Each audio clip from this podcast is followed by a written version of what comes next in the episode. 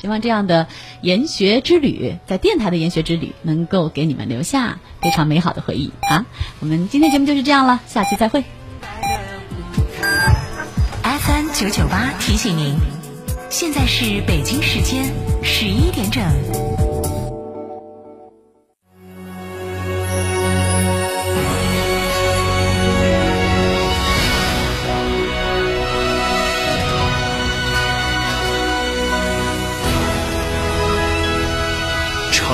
的声音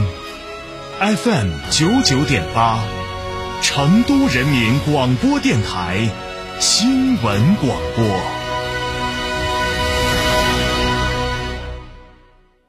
别墅大宅全案整装就选新百利 ITD，十八年老牌公司，真全案、真定制、真省心。新百利 ITD 定制只为别墅设计，专注大宅。微信预约 CDCD 六七八八 CDCD 六七八八，电话预约八幺七幺六六六幺八幺七幺六六六幺。欢迎光临天成餐厅，这里为品牌提供经典广播电视新媒体做法，有品牌宣传、软性植入、专属定制、活动执行，独家代理成都电视台全频道频率以及看度 APP 广告业务。天成传媒层出不穷，合作热线八四三三六九五五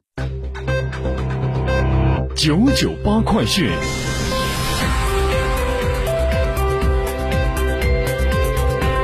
来关注这一时段的九九八快讯，我是蓝霄。记者昨天从武侯警方获悉，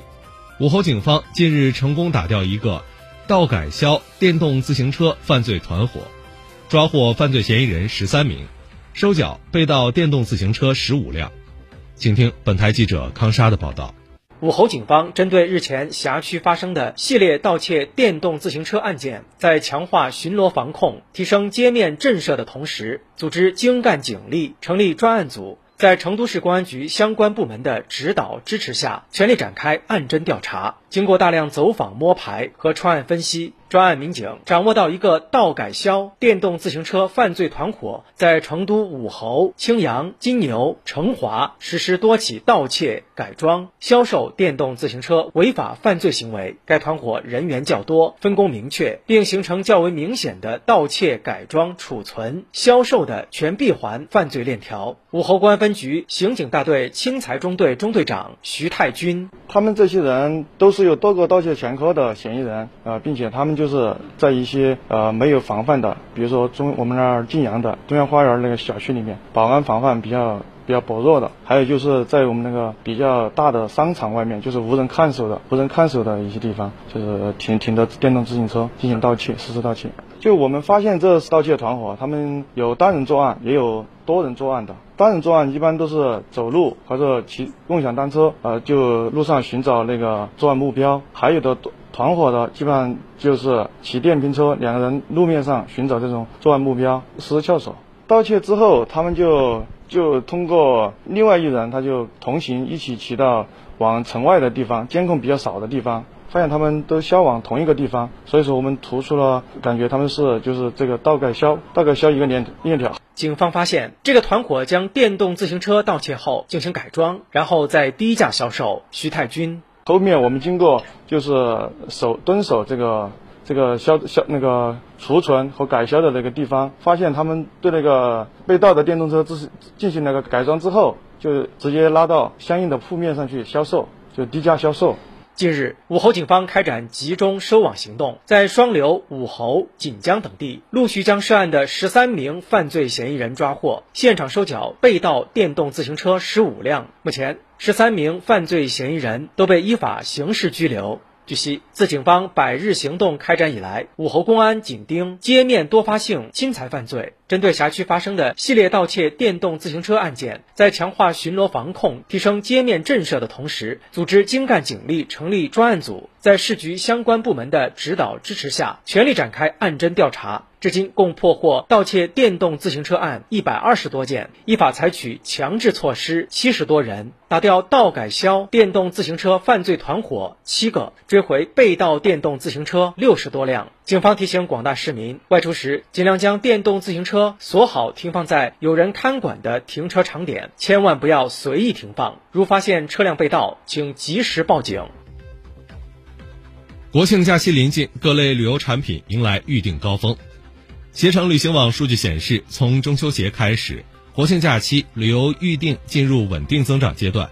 日均订单增速超过百分之三十。从当前产品预订趋势来看，提前半个月的预订还是以长线游为主，周边游、本地游预订正进入升温阶段。